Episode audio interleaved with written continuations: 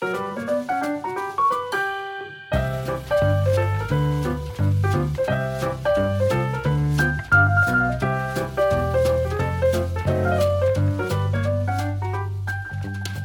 大家好，欢迎来到人之初，我是克劳蒂亚。我是小助手尖尖，哎，尖尖，我想问一下，你小孩子取名的时候，嗯，有没有找老师算？有。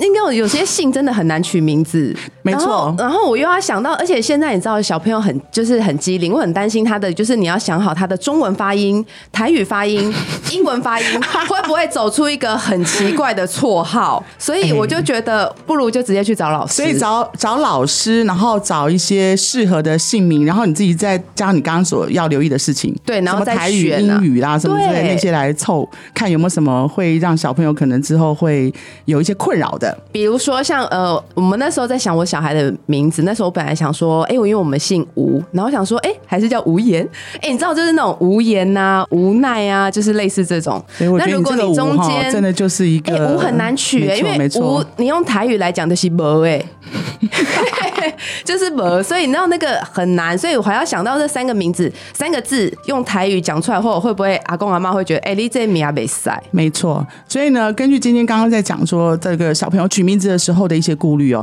一个小朋友的诞生就会开始想说怎么样帮他取名字？对，到底要单名好，还是要两个字，还是要怎么样？丢，所以我们今天呢特别特别邀请到一个非常难得的缘分。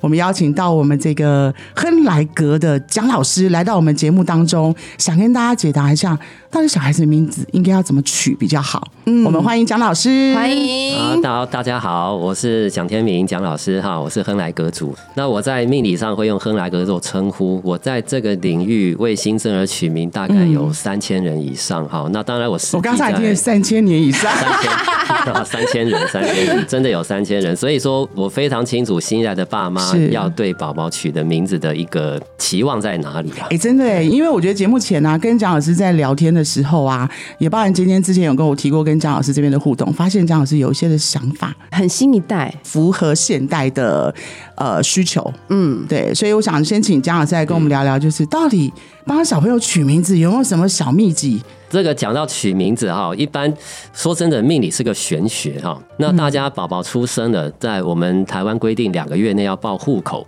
那么如果是各位爸妈自己哈，很有一种求知的精神，自己去翻书去上网查，就算两个月内要弄懂姓名、超难的，或者是命理，那是非常困难的，超难的哎。好，一个老师可能都要有数十年的功力，怎么可能两个月就弄懂这个问题？对呀。所以说，大家都在网络上找到什么呢？我就讲。我想大家就可能会很有感觉了。嗯，笔画几画，笔画是吉是凶，用这个笔画婚姻不好，用那个笔画事业不好 啊，用这个笔画身体会会变差。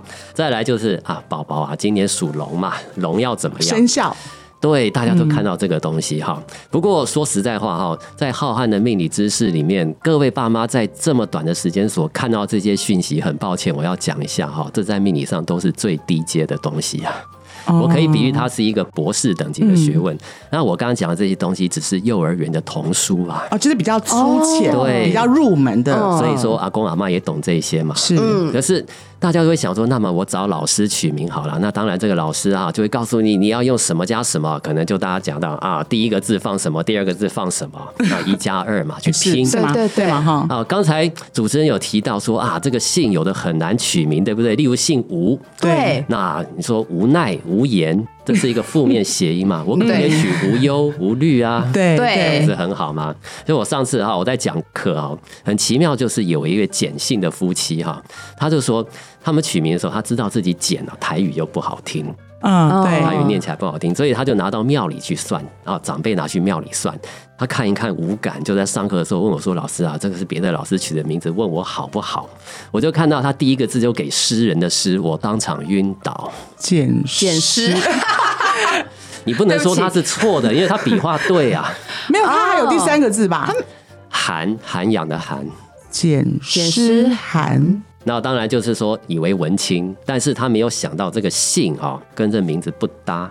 就是每一个姓有它的罩门嘛。是好，例如说姓于，又用星星的星，星光的星，很美啊。可是你姓于用于心，不就变成于心味了吗？哦，哎、这就是我说的，小朋友到国中、高中，他们就会变成，就是你看鱼腥味、鱼腥没错，味，就帮他取一些奇怪的很奇怪绰绰号这对就是我这就是很焦说，每一个姓都有它的梗啊，只是说这种梗有时候是正面的梗，我们就可以运用，但是负面的梗建议大家要避开。可是，在取名的时候，大家都在算笔画、算命理套路的时候，就不会去想到这个问题。嗯，那到底是笔画重要还是文化重要？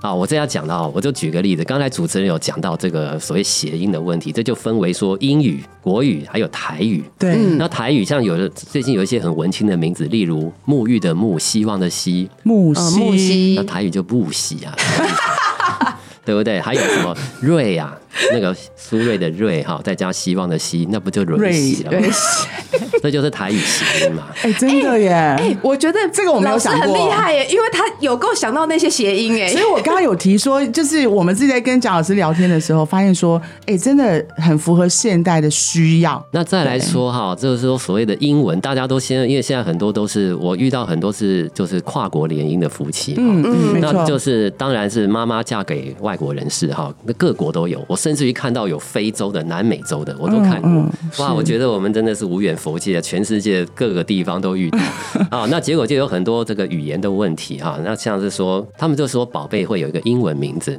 我们要怎么去翻这个英文名字？当然嗯翻大家都说会想到说那个音节跟我们中文念起来是一样的。我就举个例子，那例如说我们在讲我们台湾都看过那个铁达尼号嘛，大家都知道。对铁达尼号的英文是 Titanic 嘛，对，嗯，那我们就翻成铁达尼。请问一下，这三个字跟泰塔尼克有什么关系？没有，它没有啊只是音但是对翻过来，念起来就有那个感觉，这叫境界。那大陆那边怎么翻？它会翻成泰塔尼克号啊！我的天哪，这个这么美的一个剧情翻成这样，一点感觉都没有，对吗？所以翻英文哈，照音节翻其实也不高明除非嗯，取一个刚好是可以变成英文名字的中文名字。你说叫做陈汤姆这样子吗？他就叫 Tom 哎，我以前有一个同学就叫雪莉啊，哦，其实学理哈啊。是没错啦，但是最主要是说中文哈台语，就是我们国语、台语跟外语它的美感不同。对，哦，我们中文我们这样国语念起来美，在英文念起来念不出来。嗯。啊、嗯。例如像我们这个音节，像支、吃、诗这一段的注音，在外语都不好发，嗯，卷舌音是对，吗？哦、还有在台语上哈、就是有一些音台语也发，就是吱吱吱这一段是国语常用的音，可是，在台语不好念，外语也不好念，哦，所以有时候我们可能要避开这个注音符号表哈，它每一段都有道理的，那就是我们取名的音韵，一段一段一段。天哪！我听完后，我觉得根本没有办法自己去啊。刚刚讲的这个问题哈，那它这是要搭配使用嘛，对对不对？它不是说单一说你只看音节看音，其实哈，对你有没有发现嗯我刚刚讲的问题，我都没有讨论什么叫姓名学，对不对？对对，那个其实姓名学就是在算笔画、算五行嘛。啊，我这样讲好了哈。我们在讲算名字这个事情，大家都有疑惑，我们是不是要点给宝宝算名字？我这样讲好了哈。我们国人大概七成的人都有宗教信仰，有拜拜嘛，是对吧？拜关公、拜妈祖、拜观音。那么我就问大家一个问题哈，还是有三成的人没有拜拜，不信神嘛？嗯，那我请问哈，有信仰、有拜拜的人将来上天堂，这些铁齿不信神的人将来下地狱，我能这样讲吗？不行不行，如果说这个人他拜拜，他信仰，他虔诚，可是他为非作歹，一样要他下地狱接受制裁嘛？如果这个人他不信仰，他没有神明，他不信仰，但是他光明向善，他都做好事，嗯，他一样有福报啊。对，为什么这么说？哦因为哈，我根据多年的统计，其实哈，我针对新一代的爸妈，我真的做了很多的一种分析啊，数据的分析，用科学的精神来论论述这个东西。我们新一代的爸妈也有百分之七十啊，大概七成的人会透过命理方式给宝宝取名。嗯我其实我一直在讲课中哈，在人之初的课程啊，在各个月子中心在线上，我都会问：哎，你们有去算命的？有没有去算？我这样统计出来，大概也是七成。我们目前的台湾出生人口每年大概落在十四到十五万，或许今年龙年的关系可能会再多一点。嗯嗯嗯啊，不过讲到龙年哈，各位哈，因为大家都是即将要生龙宝宝了哈，龙年其实学校也很麻烦。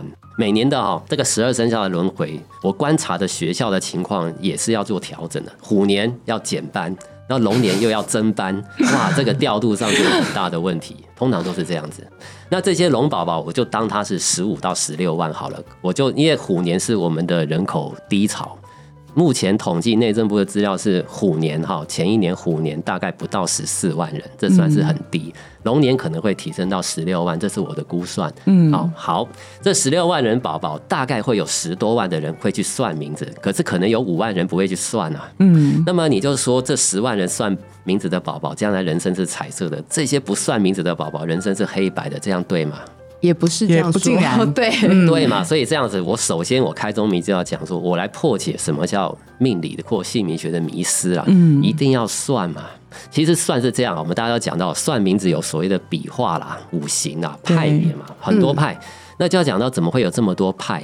请问一下，你觉得信佛教比较神，还是信道教比较神，还是信基督比较神呢？没有没有办法比较吧，所以。你有没有发现哈？我们现在其实你要知道哈，这是我们现在对宗教的这种认知是比较理性的，嗯，会尊重大家的信仰，那叫信仰。嗯，可是，在一百年前可不是这样子啊。哦，对啦，对不对？为了宗教打仗的事情都不少了。没错，你不信我就要下地狱。嗯，可是我们现在大家很清楚的知道，信仰就是一种随人欢喜。可是命理何尝不是？你要知道哈，命理的任何派别，例如说我们算命啊，那你说我们算八字准，还是算紫微斗数准，还是算西洋星象准呢？嗯嗯，那不就是我信佛教好，信道教好，信基督教嘛？不是这意思。哎，对，他的东西仪式不同，对不对？他讲的内容不同，但是大家不要忘了哈，我们信这个东西追求的是什么？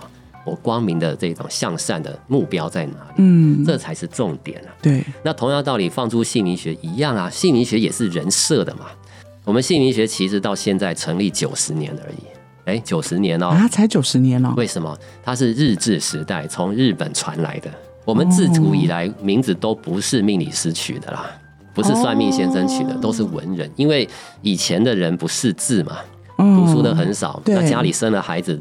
我不都不会写字，我怎么取名字？难道就叫就叫阿狗阿猫吗？不可能嘛！那就到地方上找那些秀才啊、举人嘛。哦，对对对对对，古人的名字是他们取的，没错。所以你看哈，我就要讲到说哈，你有没有觉得我们《三国演义》的名字啊，关云长、赵子龙啊，那气势磅礴，对不对？对。我们讲到清代的文臣武将曾国藩、李鸿章、左宗棠，每一个都是澎湃汹涌，对吗？嗯。啊，《人间四月天》大家看过啊？民国了，民国了。徐志摩、陆小曼、林徽因、梁思成都听过嘛？嗯，这些名字很美，对不对？对，他们跟姓名学一点关都没有，因为那个年代都没有，他们都是文人取的。是，可是我现在讲哈，讲到我们现在的名字，内政部都有统计。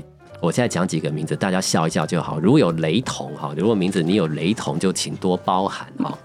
像男生，大家就听到啊，嘉豪、冠宇、志明，好多啊。嗯嗯。然后女生就淑娟啊、怡君、雅婷，对不对？这些名字都是命理师算的，你知道吗？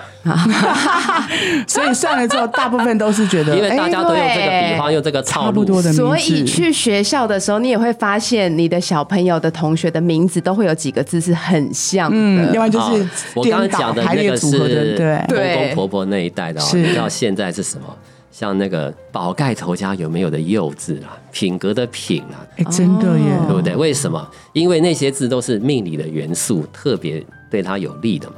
例如说，宝盖头的鼬，宝盖就像家一样，像小动物都喜欢住在家里面。啊如果你属这个小的动物哈，哎，我好想笑哦，因为我们家小孩就是属鼠，所以我们去算的时候，他就说：“哦，我跟你讲，鼠年就是要有这个宝盖头，就是因为它是一个老鼠，要有家，然后一定要有一个口，因为它要老鼠要每一个人。”哎，可是你讲到这个老鼠，就说哦，其实讲到这个生肖，怎么会有生肖？这讲到很复杂了。我我还没有把来龙去脉说一下的话，大家可能一听就只是讲的啊趣味。但是我要讲一个典故哈，姓名学最初传来的时候是日本人发明的，就是我们家里翻农民历，对不对？有一个笔画吉凶嘛，八十一数吉凶，那是日本人发明的。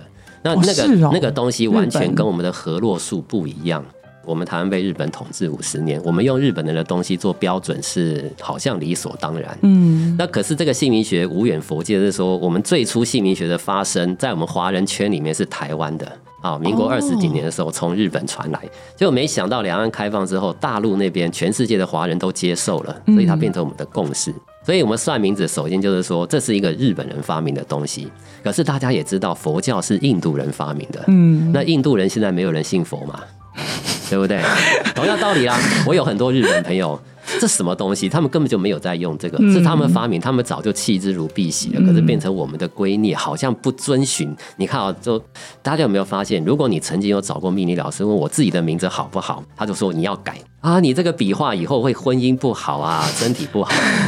讲到这个笔画哈，我就讲哈，拜拜这个东西啊，每一间庙都有一个规范仪式，对不对？例如说，我信这个天后宫，有所谓的大妈、二妈、三妈都有她的宫。那这个每一个宫的仪式不同，例如说，这个宫他要你插十二支香，这有四尊神明，天宫里面有三尊神，每个插三支。结果我就说好，你要拿十二支香哦。你今天啊少拿了一支香，哎，你怎么少插一支香？你不敬神明，小心遭天谴，然后让你身体不好。我这样讲没道理啊？嗯，太严重了。对，有一点。哎，可是你有没有发现，我刚刚讲笔画不就跟插几支香一样吗？哦，对，就是好像大家都觉得说这些的原则是不可被破坏的，对，好像我被那个框框框住了。然后如果我们要按照这个方向去做，好像就觉得好像这个不对，小朋友以后长大就会不顺。对，好，我再来讲哈，大家会觉得很有感的，就是说，好，再来这个庙规定你要拜什么水果啦，要拜几颗水果，拜什么样的水果，就好像五行嘛。你要用这个五行，就这个五行。对对，跟你说你宝宝命中缺什么五行，要用这个，结果你拿错，就好像我不是叫你拜苹果吗？你怎么拜拔蜡呢？你这样不敬神明了。嗯，要小心又要遭天谴了，这一下要罚你。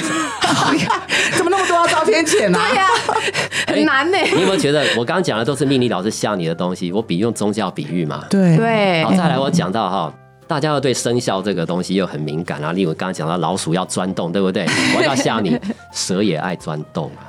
哦，蛇也要用口，对不对？对。那你老鼠钻洞，钻到洞里遇到蛇，刚好被抓我就被吃掉了。对呀，你钻洞一定是对的吗？那兔子也爱钻洞，对不对？嗯。啊所以说生肖这个东西啊，就好像说你的太岁爷嘛，对不对？嗯。你这一年生，你就是这个生肖。好，我今天我要，我例如说我今天要求姻缘，我要拜什么？哎，月老，对不起，差点说祝生娘娘。哎，对对，你就讲到了，叫你拜月老，你拜到畜生娘娘，你拜错神了，你小心你要被罚哦，小心。不顶啊，我可以先先有后婚 啊。那就好像说，我不是叫你说你你明是属这个属老虎要吃肉，你怎么帮他兔子要吃草？你这样会没福气啊！你拜错神了。我这样讲懂吗？没错。你有没有忽然恍然大悟？有一点。我跟你说，蒋老师哦，讲到现在，我觉得哦。大大的颠覆跟解决了现在很多爸妈甚至我们自己身边的想法。对，所以我觉得很重要的一点是，张老师要不要跟所有现在所有的正在为了取名字伤脑筋，或是未来都有可能碰到取名字的爸妈一些好的建议，就是到底怎么样，你不要在原原来的架构之下就自己吓自己，然后到底我们应该怎么样去面对取名字这件事情？好，那这个讲到这个重点了哈，所以我在讲课的时候都会问，我就开宗明义在我的那个 PDF 档上面就显示。请问以下三点，哪一点才是你觉得最重要的？这取名字这个事情啊。第一点，我爸妈自己要喜欢、感动这个名字。第二点，这名字对你、你们父母来说是一个对宝宝的期望，是一种寓意，是一种人生的蓝图。是。第三点，你觉得这我刚刚讲的那些仪式啊、笔画、几画、阴阳五行的，你到底觉得哪一点最重要？嗯。可是我每次统计的结果是，总会有人回答第三点最重要。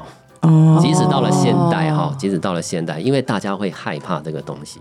那我刚刚这样讲，大家恍然大悟了啊，它就是个仪式嘛。对，我仪式好，再来讲到仪式又有派别的不同啊。嗯，那我跟你说，我是今天好，我身为命理老师，我其实就好像宗教的一个神职人员嘛。是，假设我是佛教的法师。我看你信基督，我都说那是异端邪说，这样好吗？嗯，不行。你有没有觉得我这样讲都是你可以类比成命理界的现象啊？那个老师取的名字是错的啦，小心你用这个是不对的。你有没有他这样吓你？所以就发现你问越多，老师越疑惑。对，这个老师哈，他主张是这个东西，那个老师主张是这个。今天如果我在一次笔画吉凶，那知道笔画就有一半吉一半凶，对不对？那首先我就这样讲哈，我们取名字要有一定的文字嘛。我们在康熙字典收录了将近五万个字，可是我们教育部所认可的重视中文啊，正式的可以书写的中文不到一万啊，只有几千。这其中适合当名字的只有不到一千个字，因为有些字是明显不适合当名字用的嘛，这要排除。是。那这一千个字之中，适合当名字的一千个字之中，我还不要考虑你姓氏的限制啊，嗯，我那谐音还没考虑。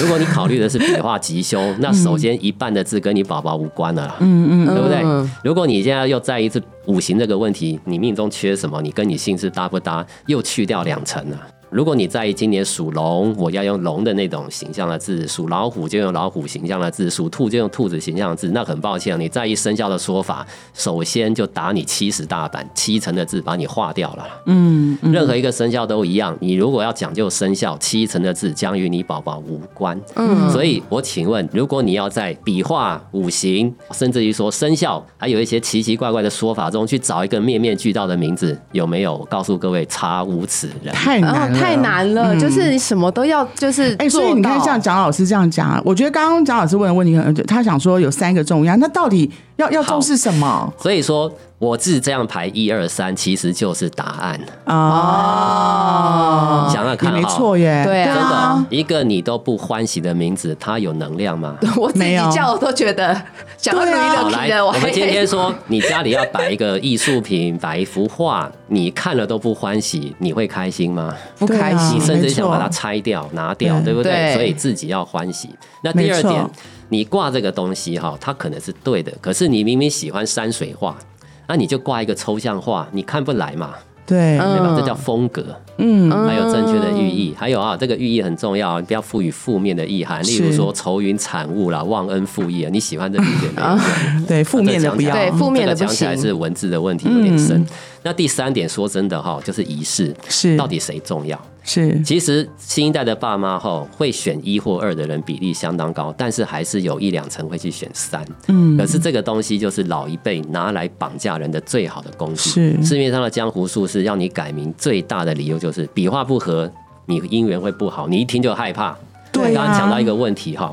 命理老师吓你这件事情啊，真是层出不穷啊！当然哈，我是觉得命理老师应该多数还是善良的啦。但是命理是一门生意，我们相信，我们相信，我们相信。对，命理是一门生意哈，生意就有话术的问题。是是，那这个话术看运用怎么讲？我举个例子哈。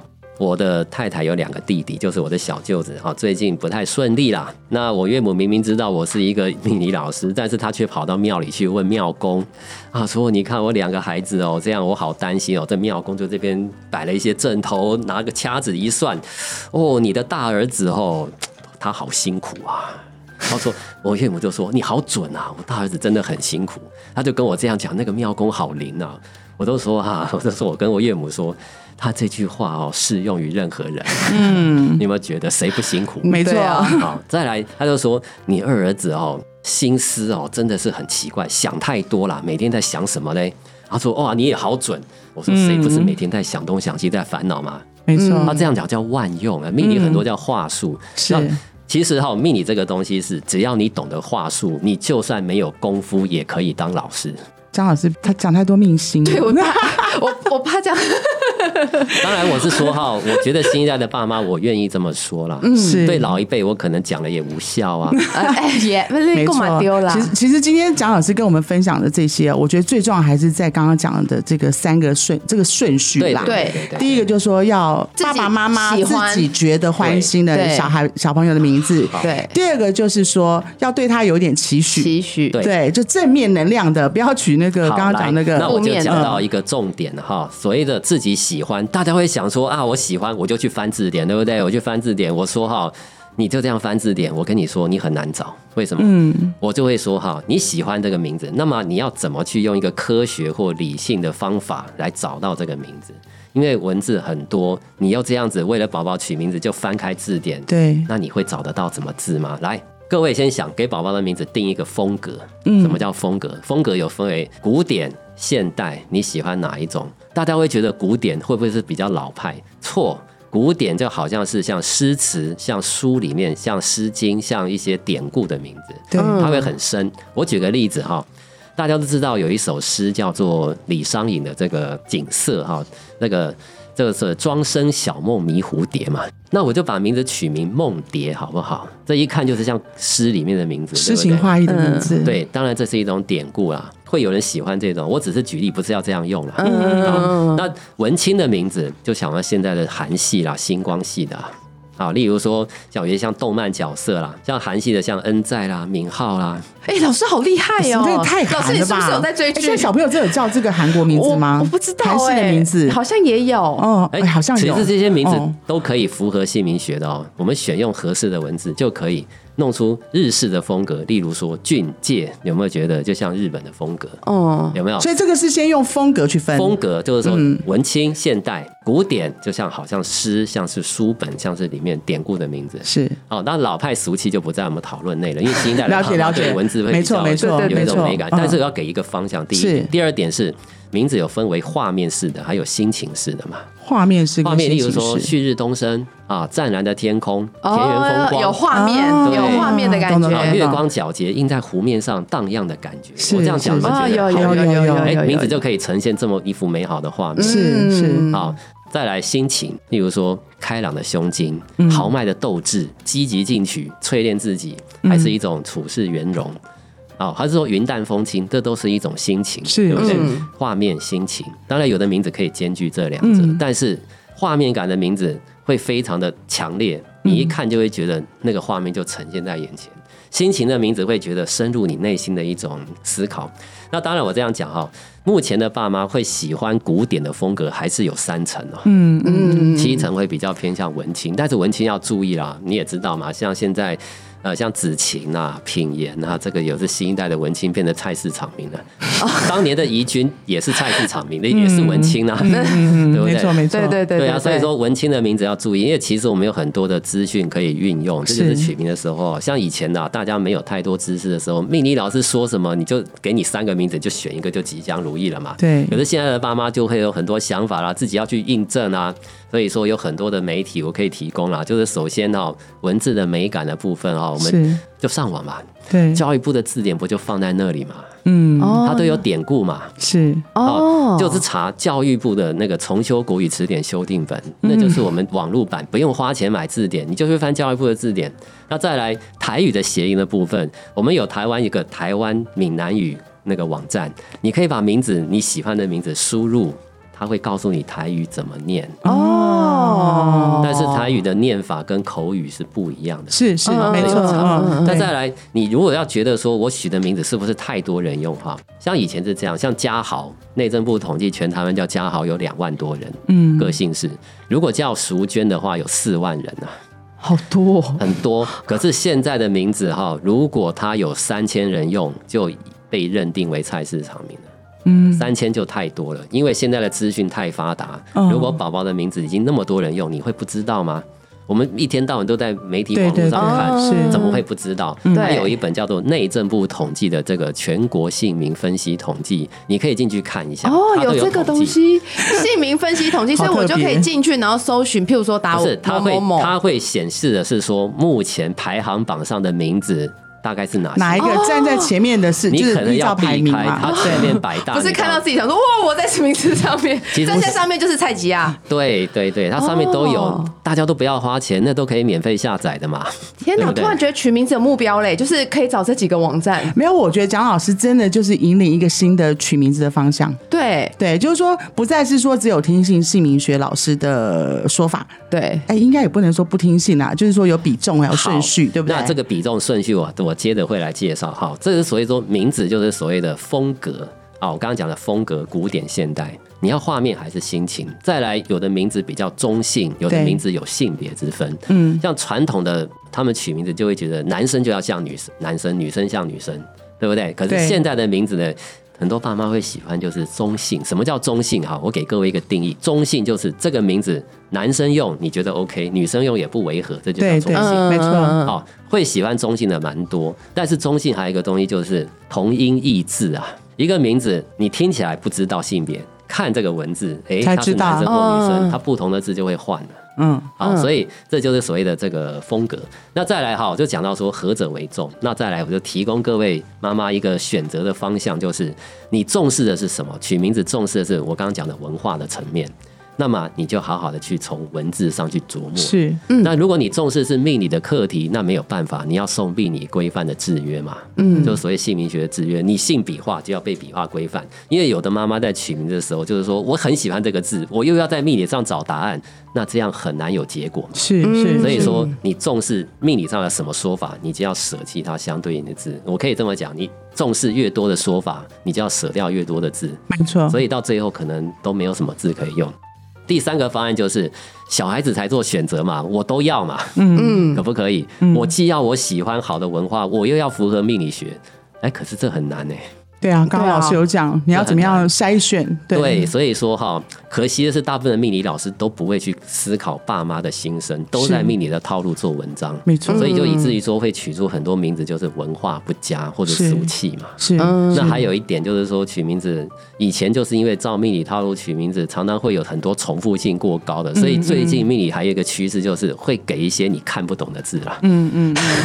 那这是什么意思？都是看不懂的字，好像很厉害，很像很对，又不是在开。这一定要请老师算过哈。对，那些那些你看不懂的名字都是算的。嗯嗯，这有什么难？康熙字典五万个字，你什么没见过的都有。那这会有什么问题？你的宝宝的名字将来大家都看不懂、不会念、都查不到，那怎么办？大家不叫你绰号吗？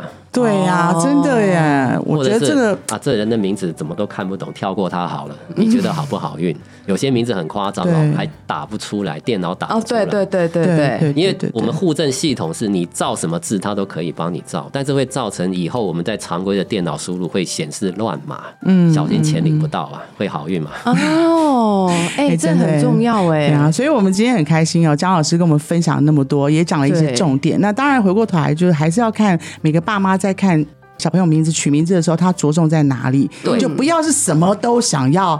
达到自己的期望，对。对，但是张老师有给大家建议说有一个顺序，那我们也希望就在听呃，所有所有在我们这个想要了解这个小朋友取名字的听众的朋友里面其实自己去选择一下怎么样的取名字方式对自己是最好的对。小朋友是最好的。今天很开心蒋老师跟我们分享那么多也希望所有的听众如果有针对诶姓名学对。或是命理相关有其他想要知道的议题也欢迎在我们留言处留言喽今天谢谢蒋老师到我们节目里面来谢谢。大家收听下次见喽拜拜。